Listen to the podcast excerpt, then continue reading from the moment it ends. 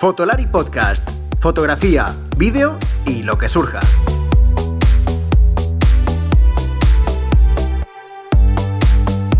Con Rodrigo, Iker y Álvaro. Bienvenidos a este nuevo episodio de Fotolari Podcast. Un episodio que viene precedido del el episodio anterior, obviamente, mm, llamado o titulado El ego del fotógrafo, que ha sido uno de las mejores o de los mejores episodios en cuanto a escuchas que tenemos en el podcast. Gran aceptación, quiero daros las gracias. Ya sabéis que fue el anterior con Antonio Garci, que eh, es nuestro bueno, nuevo colaborador, que es colega mío. Y bueno, vamos a tratar todos estos temas así como de mesa camilla y demás. Em, así que muchas gracias por la gran acogida que me habéis eh, dado a, conocer, ¿no? Con vuestras frases, vuestros comentarios, con, bueno, de todo, ¿no? De yo me siento identificado, lleva mucha razón. Y bueno, em, tener en cuenta que estos temas y más de este estilo, pues los tendréis con, con Antonio y conmigo eh, más o menos una vez al mes aproximadamente, ¿vale? Pero vamos con este nuevo episodio que es una entrevista, ya sabéis, una entrevista a un profesional del sector audiovisual. Es una entrevista un tanto diferente, no por la propia entrevista, sino por la profesión de la persona. Pocas veces em, hablamos en fotografía o en vídeo, sobre todo cuando estamos hablando de producción, del apartado de la postproducción en el vídeo. Pero ojo, la postproducción en el vídeo no como a lo mejor podríamos hablar del color grading o alguna cosa así. No, estamos hablando de los efectos visuales que muchas veces, eh, bueno, como que pasamos un poco por alto nosotros porque pensamos que es otro lado, ¿no? Otra cosa. Y hay algunas personas de esta rama que tienen mucho que ver también y conocen mucho del lenguaje audiovisual, entre otras muchas cosas como por ejemplo el color también, movimientos de cámara, etc. Y para esto eh, quise entrevistar a Carolina Jiménez. Carolina Jiménez es una visual artist, además vais a saber un poco las diferencias dentro de lo que podría ser esa profesión dentro de toda la postproducción. Em, ha trabajado en, grandes estudios de, esto, ¿no? De los VFX, em, para cine y para televisión, en series, etc. Y ha participado en películas, bueno, ha trabajado más que participado en películas como El Hobbit, La Liga de la Justicia, Guardianes de la Galaxia, Prometheus, eh, bueno, un montón de grandes películas, de grandes superproducciones. Por lo tanto, es una gran profesional y ha trabajado y trabaja en, bueno, en grandes estudios que, colaboran con y trabajan con, estas superproducciones, ¿no? Así que, sin mucho más, vamos a ir con esta entrevista porque ya sabéis que como el tema del vídeo es así, nuestro patrocinador es Camaralia, que además pues tiene todo este tema de el vídeo, del alquiler, son súper, súper profesionales y conocen muchísimo esta parte. Siempre hemos querido no por ellos, sino porque consideramos que la fotografía y el vídeo son primos hermanos, cada vez los fotógrafos necesitan conocer más de esto y el saber no ocupa lugar, somos eternos novatos y creo que era una entrevista y un tema súper interesante. Además, ya no solo porque a lo mejor os interese hacer esto, sino por lo menos por conocer, ¿no? Cuando vemos algo en la tele, una serie, etcétera, etcétera, algunas cosas de lo que hay detrás. No me entretengo más, vamos con el patrocinador que es Camaralia y empezamos. ¿Estás pensando en comprar una nueva cámara o necesitas algún accesorio para tu equipo? No dejes de visitar camaralia.com, la tienda online con los mejores equipos de fotografía y vídeo profesional, las últimas novedades y los mejores precios para venta y alquiler, y como siempre atendido por los mejores profesionales. camaralia.com bueno, pues como os comentaba en la introducción, vamos a tener a, bueno, un invitado, invitada en este caso, eh, un poco diferente, porque ya sabéis que siempre traemos a gente del mundo de la fotografía siempre o el vídeo, pero en este caso, como sabéis que llevo bastante tiempo con muchas ganas de traer a gente que, se, bueno, que está dentro del mundo audiovisual, no solamente la, persona que hace fotos, la persona que graba el vídeo como tal, eh, he querido irme a lo mejor a un primo hermano, ¿no? además como me acaba de decir ella eh, fuera de micro, que es Carolina Jiménez, que es, que ahora mm, nos dirá mejor, y creo, si no me confundo, que es VFX, ¿no? Eh, ¿Qué tal, Carolina? ¿Cómo estás? Hola, ¿cómo estás? Hola, ¿qué tal? ¿Cómo estás, Rodrigo? Hola a todos pues, tus oyentes. Y, sí, ahí yo comprendo la confusión porque hay muchas maneras de llamar esta profesión que yo creo que como es tan nueva, pues, y, como es muy internacional, pues en diferentes lugares, en diferentes idiomas se llama y se ha llamado de maneras diferentes en el pasado a como se llama ahora. O sea que comprendo que hay un poco de jaleo, a ver si ponemos un poco de orden en todo. Para eso estás, para eso estás aquí.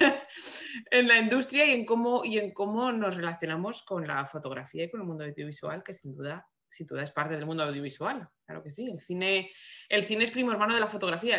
no, mentira, el cine es hijo de la fotografía. Exactamente, eso es. claro, El, comparten orígenes y sin fotografía no hay cine y la primera cámara de cine fue una cámara de, fotos muy rápida. Así que, así que sí, somos, eres todos VFX, que sería como la persona de las personas encargadas de eh, realizar los efectos digitales, ¿no? O algo así, vamos a llamarlo así, ¿no? Vamos a ver, VFX significa efectos, por sus siglas en inglés, Visual Effects, que son los efectos visuales. Entonces, para, distinguirlo de los efectos especiales, que no es lo mismo, podemos hablar de efectos especiales en general muy coloquialmente y, englobaría todo aquello que implica, pues eso, los efectos mm, que... las acciones que se toman en una película para simular que es real lo que no lo es. ¿Vale? Lo que pasa es que si nos ponemos técnicos, hablamos de que efectos especiales son los efectos prácticos, los efectos tangibles que suceden en rodaje, es decir, las explosiones, el maquillaje, la sangre falsa, eh, las marionetas, los actores metidos en trajes, todos esos efectos que, se, que suceden delante de la cámara mientras estamos rodando es lo que llamamos efectos especiales. Y los efectos visuales, que es lo mío, son los efectos que suceden en postproducción, después de haber terminado el rodaje. Ah, pues fíjate, te iba a decir, justamente esto es justamente lo que yo creo. Yo, bueno, debo decir que yo estoy aquí un poco haciendo un poco abogado del diablo porque en realidad muchas cosas las sé. Mi hermano se dedica a cosas. Tú ya te las, pero claro, yo tengo que hacer como. Yo piensa que yo tengo que hacer como. Eh, como el que no tiene ni idea, porque al final entonces. Pero no te las estoy contando a ti porque sé que te las sabes, pero lo contamos a los oyentes por si acaso hay alguien despistado. Claro, pero te, comento que eso justamente que acabas de explicar es muy curioso porque hay mucha gente que cuando le dices efectos especiales justamente lo confunde con lo, que al contrario, ¿no? Es normal que, coloquialmente se, englobe todo en efectos especiales, o sea, no, mm. no, es un error. Lo que pasa es que si nos queremos poner eso, un poco más técnicos, pues eso, los efectos visuales son los que se generan en postproducción. Antaño se hacían fotográficamente, eran trucajes fotográficos sobre, sobre la película de cine y hoy en día son digitales. Hoy en día obviamente los hacemos por ordenador. Entonces yo soy artista, artista, de efectos visuales que implica pues eso, que soy la que trabaja tras un ordenador después de uno de los, del, un miembro de un enormísimo equipo de personas que después de que acaba el rodaje nos sentamos tras un ordenador a terminar la película. Vamos, que, eh, a ver, como un símil, serías como un retocador, ¿no? Más o menos, en fotografía, más o menos. Más o menos, más o menos. Como un símil. Vale. Bueno, pues vamos a empezar para empezar así ya ha estado bien, pero quiero saber quién, quién es Carolina Jiménez, ¿no? Sobre todo eso, porque ¿por qué la traigo aquí, no? Porque la gente, al final es eso, es en plan, ¿quién es Carolina? ¿Quién es? Claro, no, no, pero el hecho de traer a gente, ya, digo, de distintos ámbitos también que forman parte del mundo audiovisual me parece muy interesante porque al final el, mundo del, del vídeo, sobre todo en la fotografía, cada vez está instaurándose más para la gente que, que ya lleva mucho tiempo se ha dado cuenta que el vídeo es algo fundamental, ¿no? Y, a mí me encanta el cine para que la gente también, bueno, el cine es una forma totalmente de inspiración para cualquier fotógrafo, para cualquier videógrafo, ¿no? Entonces, y viceversa. Y viceversa, claro. ¿Quién es Carolina? O sea, sobre todo esa pregunta, ¿no? Para qué es lo que haces, que ya nos lo has dicho, pero bueno. Y cuál es tu conexión, a pesar de que ya nos lo has contado, pero ¿cómo comenzaste y por qué te atrajo esta parte, sobre todo? ¿Por qué esto, no? Pues Carolina Jiménez soy yo, como diría Gandalf, y como ves, friki.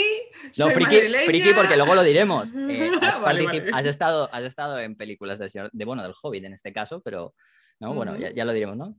Sí, sí, continúa. Soy, soy madrileña de nacimiento, estoy ahora mismo afincada en Vancouver, eh, donde vivo y trabajo. Y, y, eso, soy artista de efectos visuales digitales para cine.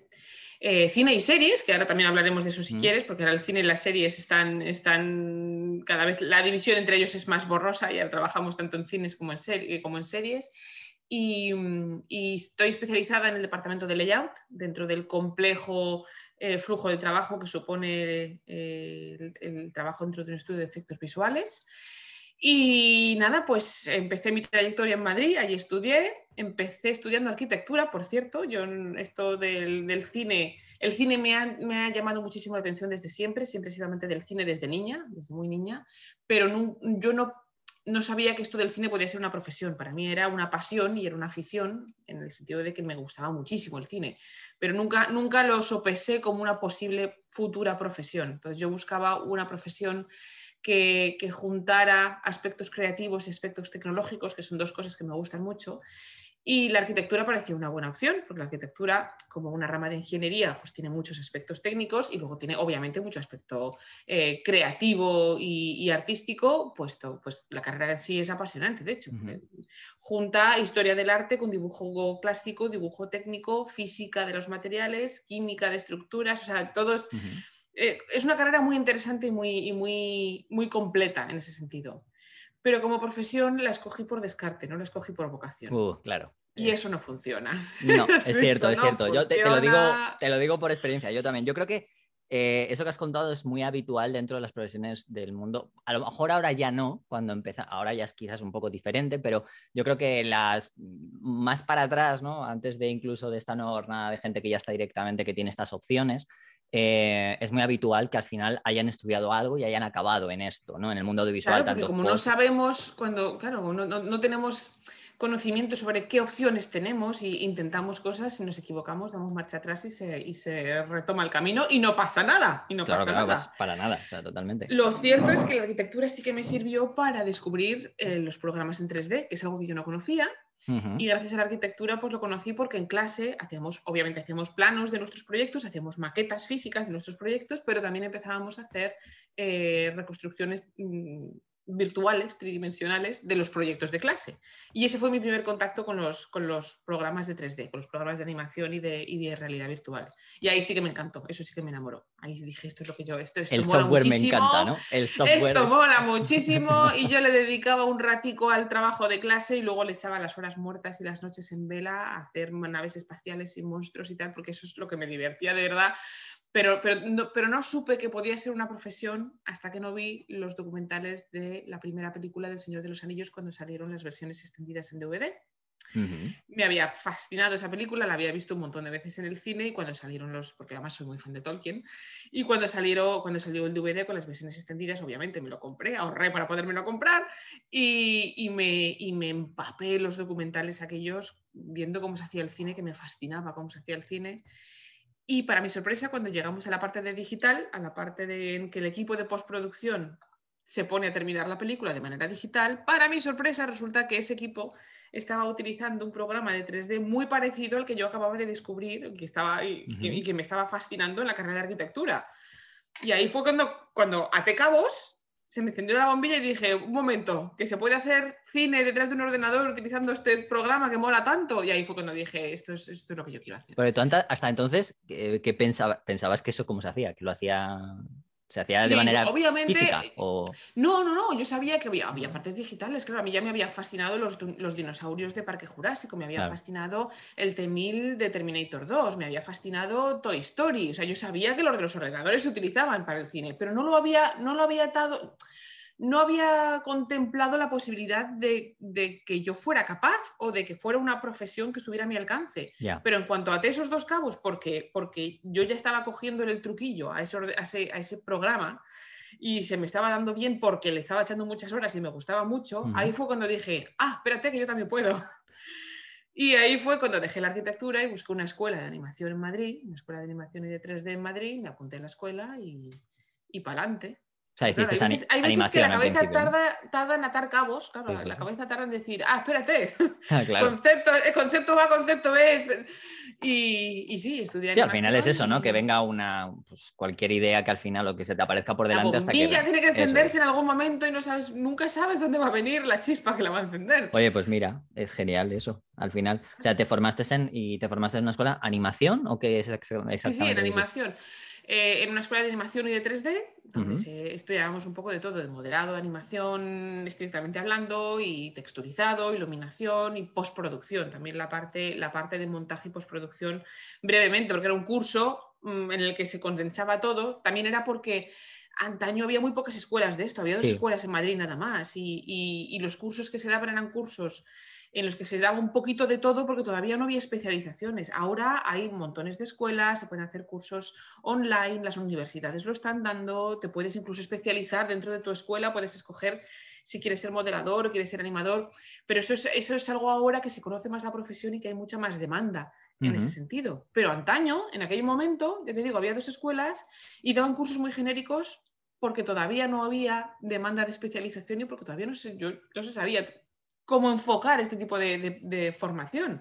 Así que yo me hice un curso en el que lo daban todo. Claro. Y, bienvenido sea, porque yo lo que yo quería saberlo todo.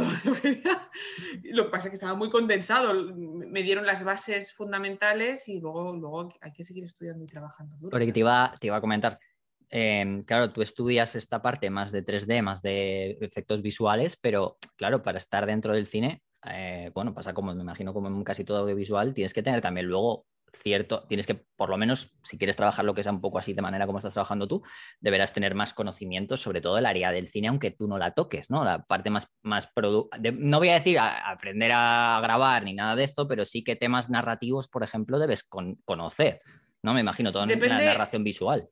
Depende de qué departamento estemos hablando, porque claro, en los efectos visuales hay muchísimos departamentos, cada uno tiene su especialidad y no todos eh, requieren el mismo kit de habilidades para hacer lo que, lo que les toca hacer. Por ejemplo, los, los modeladores, que son los escultores, por decirlo de alguna manera, en 3D digitalmente, que son los que crean las mallas digitales de todo lo que vemos en pantalla, ya sean pues, entornos, edificios, mm, eh, vehículos, armas o bichos. Pues todo lo que es falso, entre comillas, ¿no? El fake, lo que, lo que, es fake. Exactamente, todo, lo que es una, todo lo que es una malla tridimensional tienen que modelarla ellos. Entonces, ellos son, por ejemplo, tienen un buen background en cuanto a anatomía, por ejemplo. Tienen que, diseñar bichos y diseñar personajes y, generar caras que pueden moverse. Entonces, ellos tienen un, gran background en anatomía o obviamente los, diseñadores de arte, que son los que diseñan primero en papel, en papel entre comillas, claro, también por ordenador, pero, pero en 2D, todo aquello que va a después tener que ser modelados, pues son grandes dibujantes.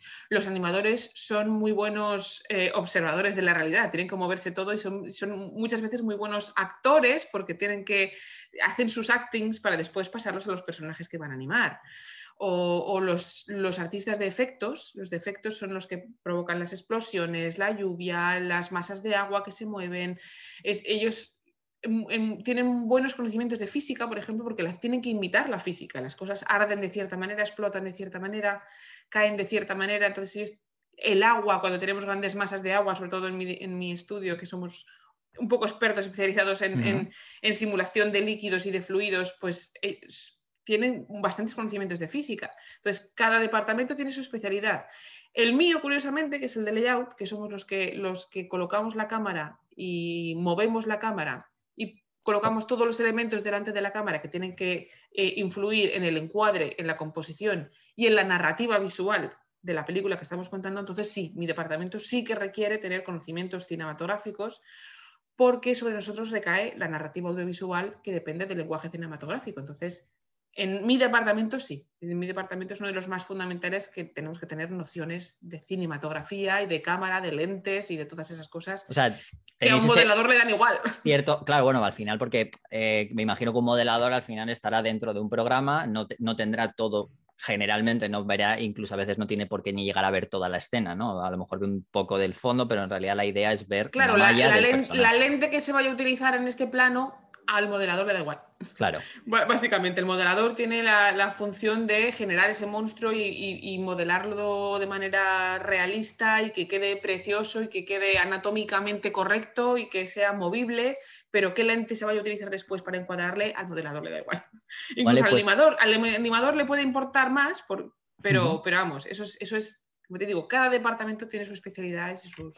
Vamos a, justo en cuanto, te, en cuanto te pregunte un poco cómo has acabado allí, eh, vamos a ver esta parte porque es la más interesante y la que más eh, también, digamos, toca esta parte más narrativa, más fotográfica, más de dirección de fotografía y demás, que es muy interesante, los conocimientos esos.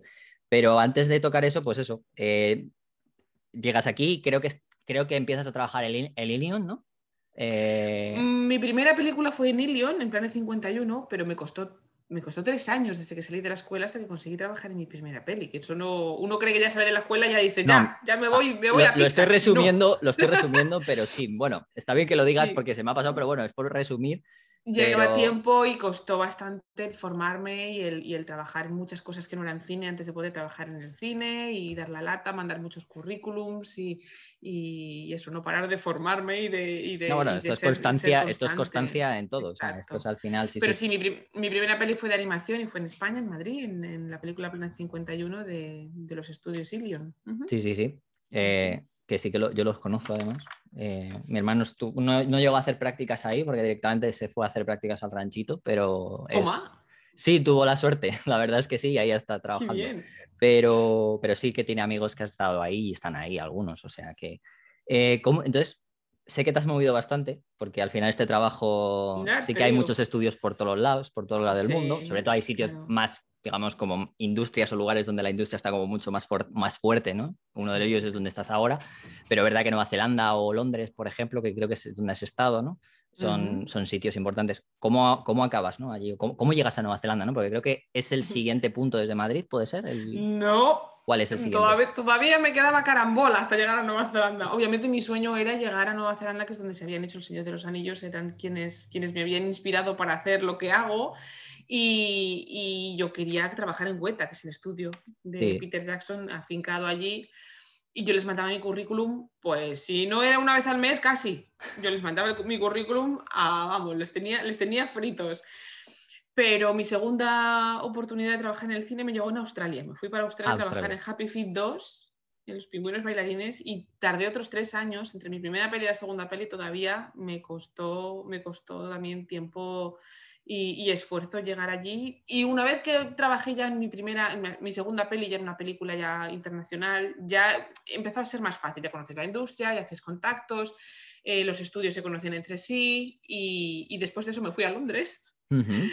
Y trabajando en Londres, volví a mandar mi currículum a Weta y ahí fue cuando Weta finalmente me contestó. Después de 8.500 currículums ya me dijeron, venga, vale. Por pesada te vamos a dejar. pesada, no sabemos si denunciarte por spam o contratarte pesada. Y ya finalmente, claro, yo no tenía experiencia suficiente para trabajar con ellos y hasta que no la tuve no me contestaron.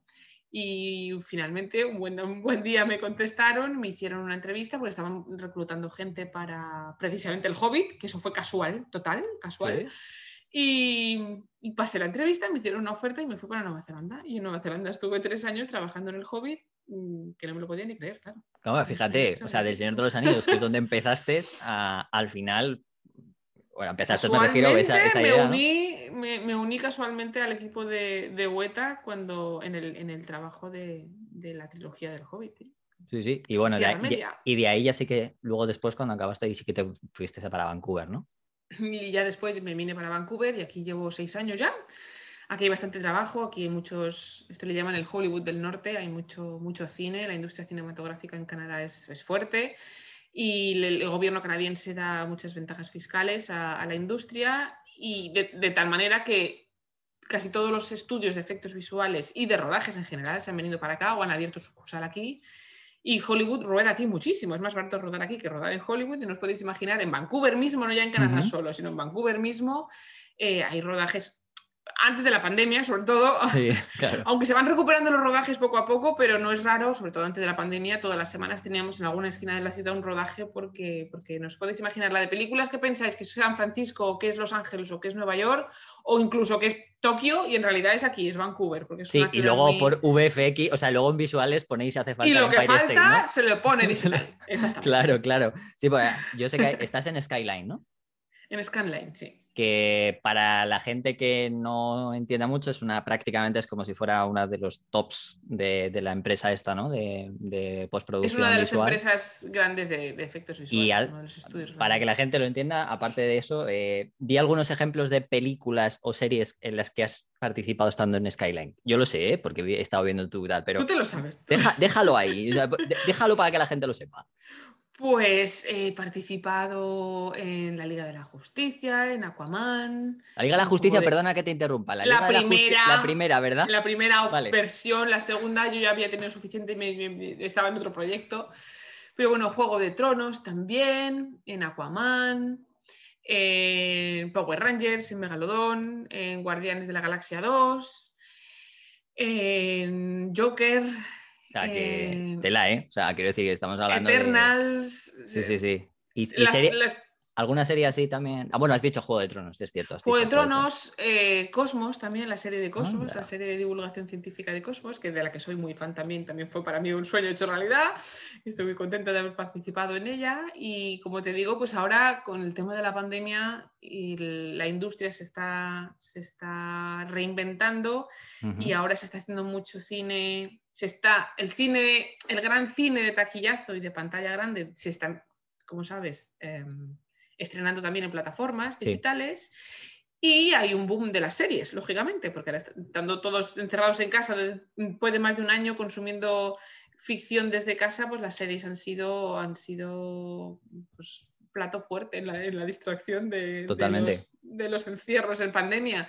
Y se están aprendiendo el, el, truco y estamos trabajando, bueno, no hay más que ver cuánto, cuánto hype hay en, cuántas, en las series que están, están haciendo series de Star Wars, de Marvel, de pues eso, Netflix está haciendo sus propias series, Amazon Prime está haciendo sus propias series y los presupuestos y los repartos son equivalentes a los de cine, con lo cual los mismos estudios de efectos visuales que, trabajamos, que trabajábamos tradicionalmente solo en cine, ahora nos estamos adaptando para trabajar también en muchas series. Y bienvenidas sean, porque eso significa que tenemos trabajo, o sea que encantados. Encantados. Encantados de trabajar en, en, lo que toque, en lo que toque. Bueno, eh, genial, o sea, ya está claro, está claro quién es Carolina. O sea, está claro, está claro quién es Carolina y cómo ha llegado, está claro que has, comentado justo antes, eh, y lo has, estaba muy bien porque era una de las cosas que quería hablar que era ese toque ¿no? de que tiene tu departamento con el, em, digamos, la narrativa audiovisual, el conocimiento de la tipología de planos, cosas de estas que son bastante importantes, ¿no? Al, final, al final es casi como, vamos a decirlo, ¿no? es como una traslación de, la dirección cinematográfica, ¿no? La cinematografía adentro de lo que es la postproducción, ¿no? Sería como... Claro, la cinematografía no acaba hasta que nos acaba la peli. La, cinematografía no acaba cuando acaba el rodaje. Hoy en día, después de que acabe el rodaje, quedan todavía muchos meses para terminar la película. Hay películas que sin la postproducción, unas más que otras, ¿no? Pero hay películas que sin la postproducción digital se quedan en nada. Se quedan en, los mimbres, básicamente. Entonces hay mucho, mucho que añadir y mucho que decir. Te iba, te iba a comentar, tú, a pesar de estar siempre en el ordenador, ¿alguna vez te han requerido para ir a algún rodaje? Requerido no, pero me encanta el rodaje. En cuanto puedo me cuelo. Me encanta ir rodajes.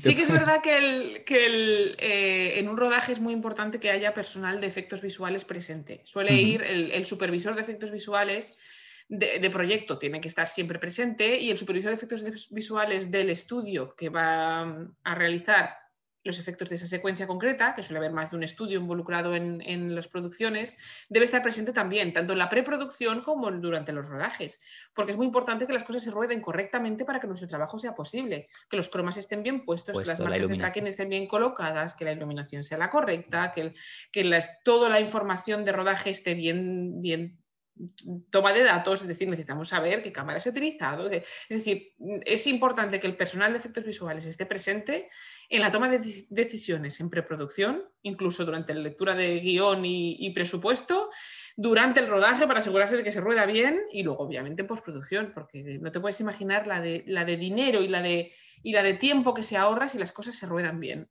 Y, la de, y la de dolores de cabeza que nos provoca una decisión mal tomada durante rodaje, que falta algo, que el croma no está bien puesto, que las marcas de tracking no son suficientes o que nadie tomó nota de distancias y, lentes. Entonces, si las cosas se hacen bien desde el principio, se ahorra muchísimo tiempo y muchísimo dinero después. Claro, porque al final eh, tu trabajo, yo lo sé por mi hermano alguna vez que tiene comederos de, tarro, cuando me dice, jo, es que no, sea, no, no han quitado esto y me toca ni quitarlo. Al final, eh, yo, le, yo siempre le he dicho eso, ¿no? Pero decía lo del retocador del cine, ¿no? O de la serie, de la imagen en movimiento, porque hay veces que a mi hermano, por ejemplo, le han, le han hecho quitar eh, manchas de agua. De, porque estaba, estaba lloviendo o lo que sea, o había estado lloviendo y había dejado manchas de, agua y le ha tenido que quitar como si fuera el Photoshop, ¿no? Como en, a lo mejor un fotógrafo quita las manchas, pero en movimiento. Que yo siempre decía, porque eso ¿Cómo hacéis eso, no? O sea, a mí me interesa saber con cómo. Cuidado. bueno, sí, aparte de con cuidado. Con, mucho cuidado. Pero ¿qué diferencia existe entre, por ejemplo, una imagen o sea, digamos un frame, que en este caso podría ser una foto eh, estática, y una imagen en movimiento. Porque claro, a lo mejor tenéis que, tienes que retocar 5 segundos o 10 segundos de una imagen que está en movimiento. ¿Cómo haces eso? Pues la técnica es la misma, exactamente la misma que en Photoshop, lo que pasa es que, claro, necesitamos, en caso de, por ejemplo, la mancha de agua que dices tú, o un cable, muchas veces los actores llevan cables, eh, que eso sí que hay que borrarlos sí o sí, pues lo que, lo que se hace es que los software que tenemos, que obviamente no es Photoshop, pero es un equivalente para vídeo, para que nos entendamos. Puedes decirlo, eh, te iba a decir, porque es una de las preguntas, es qué tipo de software. Hay muchos, hay muchos diferentes programas, así que no, es simplemente que los programas de retoque de vídeo, por decirlo así eh, claro, pues obviamente mm, se parecen mucho en, a Photoshop, pero tienen eh, otras, otras características. Entonces, para poder borrar esa mancha o ese cable, necesitamos seleccionar los píxeles donde van, claro, para no ir fotograma a fotograma, que puede ser una locura. existen programas que lo que hacen es que te hacen un seguimiento de. Se llama rotoscopia, ¿no? Si no creo mal, ¿eso puede ser? Se hace un tracking, se puede hacer un tracking de la máscara, se hace una máscara que, lo que hace es que selecciona los píxeles que tú le digas que quieres que seleccione, que hacemos lo mismo cuando hay que seleccionar el verde croma de un fondo, por ejemplo, pues ese, ese seleccionado de píxeles también lo hace Photoshop, pues eh, nuestros softwares lo que hacen es que hacen un seguimiento del movimiento y la forma, el, cómo cambia de forma esa mancha o ese cable. De tal manera que cuando aplicas el efecto para borrarlo, pues se aplica en toda la secuencia de ese plano, en, todo ese plano y no solamente en un fotograma. Entonces requerimos software de tracking, software de masqueado y software de keying, que el keying es como llamamos al borrado de, las, zonas verdes croma para poder luego sustituirlas por otras cosas. Pero son software muy similares, como ves, eh, las técnicas son... Eso, eso, me, eso me viene a la cabeza preguntarte, claro, que normal que tenga que haber alguien pensando en la iluminación porque ese tipo de cosas, la iluminación es altamente importante para que luego, si tú tienes que hacer eso, te sea mucho más fácil o más difícil, ¿no? Me imagino. Porque, claro, la iluminación, es fundamental, en rodaje es fundamental la iluminación porque estamos hablando de cine. La iluminación bueno, sí, aparte, ¿no? pero, lógicamente. Pero yo, yo hablo primero de, de, esa iluminación, de ese conocimiento por el hecho de a lo mejor lo que puede significar por lo que estás comentando, ¿no? Esa tonalidad de píxeles que a ti te sirve si la seleccionas para que luego no solamente sea en una imagen, o sea, en un fotograma, sino en varios. Claro. Y cuando no está bien hecho, no es imposible, pero lleva mucho más tiempo. Claro. Porque sí que, sí que ha habido casos en los que he acabado habiendo que hacerlo fotograma a fotograma. Y eso no se lo deseo a nadie. pero cuando no queda otra, ah, es lo que toca. y eso. Pues eh, la planificación ahorra mucho tiempo y mucho dinero. Me, puedo imaginar, sobre todo ya te digo que es que es, eh, es bastante, es una cosa que siempre me ha, fascinado, ¿no? El hecho de, bueno, una foto es difícil de retocar y tal, pero cuando hablamos de una imagen en movimiento, porque al final tú el control de algo que está estático, bueno, pues es como, a ver, no digo que sea fácil. Te peleas con un fotograma, pero claro. en nos peleamos, nos peleamos por, con 24 fotogramas por segundo. Por segundo, claro, claro. Por eso, por eso. Eh, la iluminación, aparte que es, que es importante, también es, hablábamos, hablábamos y me has comentado que, bueno, que tu departamento tiene bastante, pues eso, tenéis bastante conocimiento de ello, ¿no? Em, ¿Te gusta a ti todo eso, la iluminación en el cine? Nosotros no tocamos iluminación, fíjate. En layout, bueno, en, efectos visuales hay un departamento de iluminación. Entonces nosotros nos encargamos de lo que conlleva el encuadre, la colocación de la cámara, el ángulo de cámara, la altura de la cámara, la selección de la lente el movimiento de la cámara, si la cámara se va a mover, lógicamente, y de todo lo que sucede delante de la, de la cámara. Eh, ¿Movéis la cámara? O sea, aparte del movimiento que realiza el propio director de foto, el director como tal de ese, por ejemplo, yo que sé, ese traveling que se puede hacer o lo que sea, o a lo mejor, o sea, ¿tenéis a lo mejor o podéis tener alguna indicación de, por ejemplo, haz un tracking tú o haz un... Sí, sí, sí. Hay, tres tipos de planos que nos podemos enfrentar en, layout, que es mi departamento. Uno es el plano que viene con el plate de rodaje, es decir, la cámara de rodaje va a ser exacta a la cámara nuestra, con lo cual el departamento de tracking genera una cámara tridimensional que imita perfectamente lo que hizo la cámara de rodaje y por lo tanto nosotros no tenemos que cambiarla porque lo que venga de rodaje es lo que nosotros vamos a hacer. Hay un tipo de plano que no tiene plate, que es el, plano Full CG, en el que todo es digital. Es decir, claro, si tenemos una pelea de, naves espaciales en el espacio, ahí no hay rodaje que valga. Eso es todo. todo, es falso. es, como un videojuego, vamos. Exacto. Por lo tanto, esos planos nosotros tenemos que generar, mover la cámara y generar la cámara de cero sin referencia de rodaje alguna.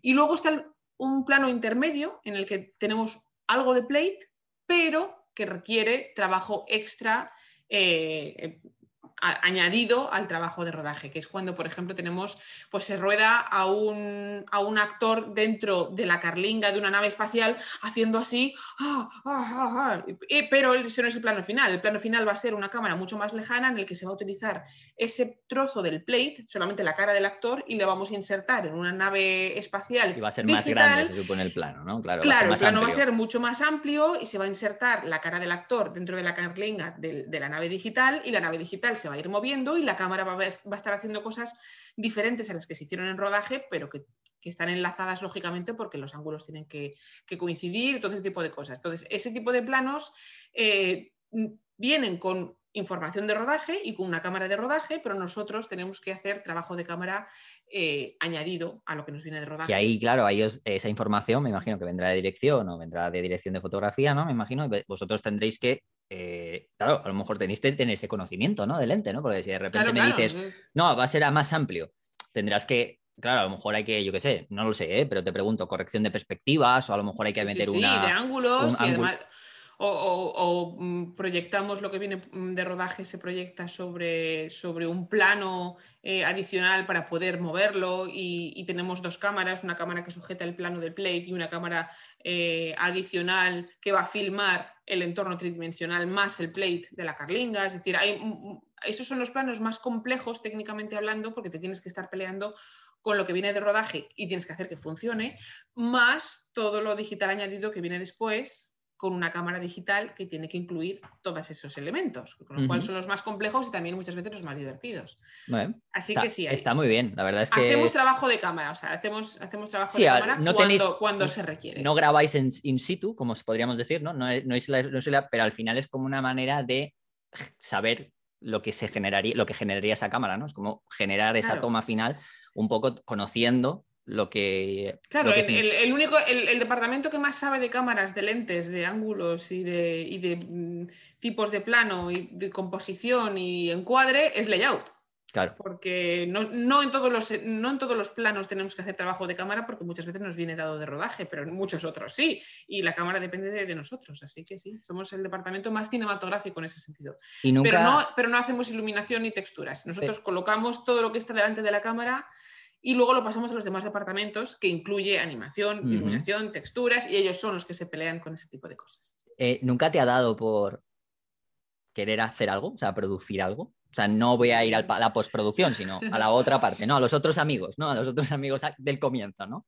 Mm, de hecho, como, como afición, sí. Como afición, yo hice un papelito en un, en un, cortometraje, he escrito un par de guiones y no me importaría intentar dirigir alguno a ver qué tal, a ver qué tal, pero, pero sí, como afición por, por, porque me viene del amor al cine, no solamente por mi profesión, pero, pero sí, sí, sí, sin duda, sin duda. Sí, es que... Ya te digo, en cuanto puedo me cuelo en un rodaje porque me fascinan los rodajes. Claro, es que mm, voy a enlazarlo ya con las últimas preguntas de, que, que, bueno, tú usas mucho las redes sociales, sobre todo, bueno, he visto muchos hilos en Twitter que son como muy formativos, porque yo tienes un canal en, en YouTube que explicas un mogollón de cosas.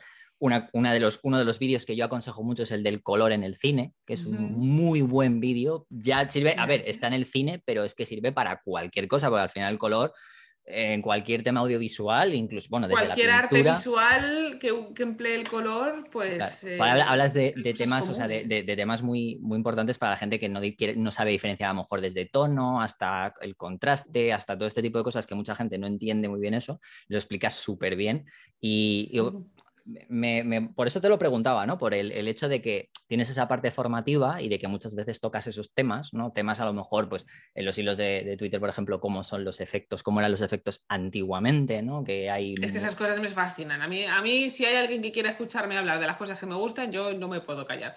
Y todo lo que tenga que ver con el cine, no simplemente con, los, con la postproducción, sino pues, pues cómo se hace el cine, cómo se hace el cine desde los inicios de la historia del cine hasta, hasta las maquetas que se emplean, que son obras de arte, pasando por, por eso, el color, el, empleo del color, todos esos elementos que no, no, están directamente necesariamente relacionados con mi trabajo del día a día, pero sí con mi pasión, que es el cine.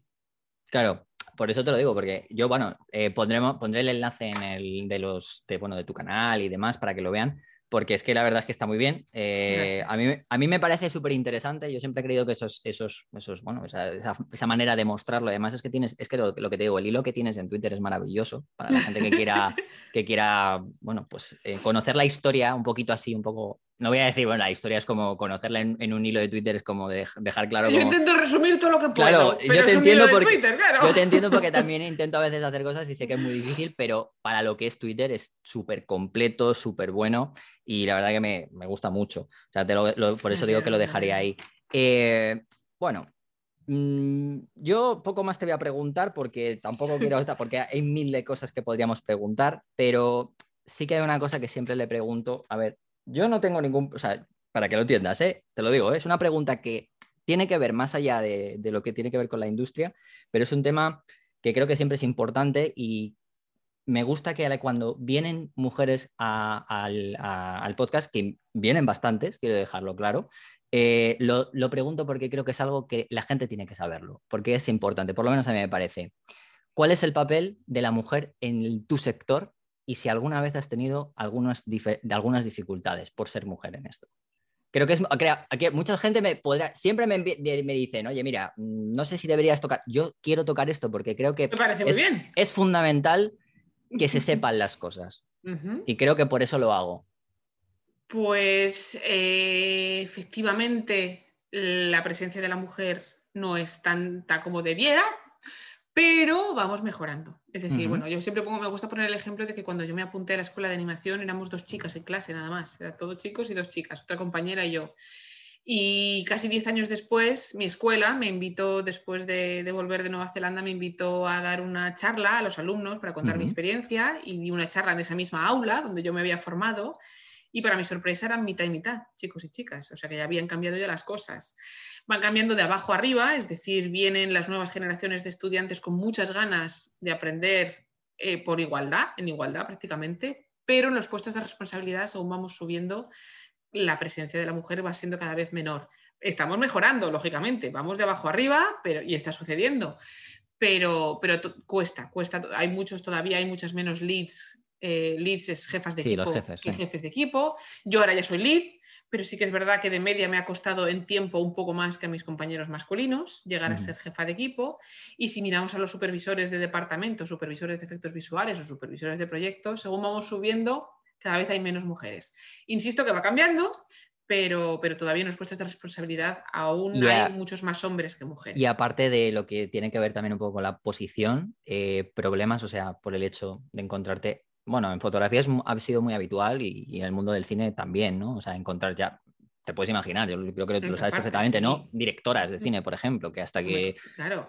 quiero decir, más problemas de, ya, ya, me entiendes, ¿no? O sea, vamos a llamarlo así, ¿no? Machorros, eh, señoros... Este eso, obviamente, eso nos lo hemos encontrado todas. Eso no soy, no, no, peco de ser original si digo no, que no, no, no, no pretendo que seas original, no pretendo que seas original.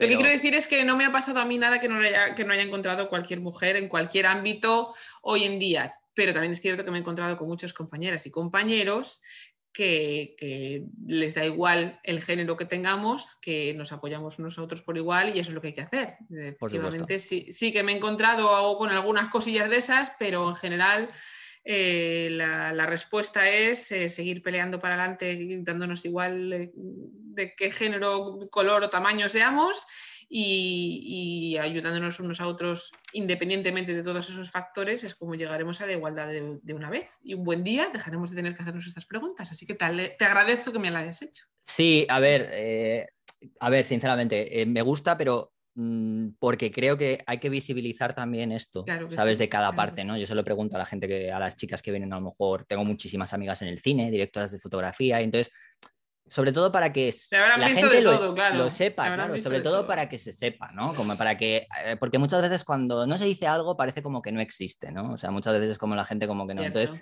a, veces me gusta dejarlo claro y, y obviamente yo no soy quien, porque yo creo me gusta preguntar para ver qué pasa, y yo no soy, yo no lo he vivido, entonces siempre me gusta preguntar para que sean las pues personas propias, propiamente las personas, ¿no? Y sí, todavía no hay igualdad y sí, obviamente todavía hay machismo, pero estamos peleándolo, así Bueno, pues eso, eso también es importante, también está bien preguntarlo para que se sepa que por lo menos también va mejorando también la cosa.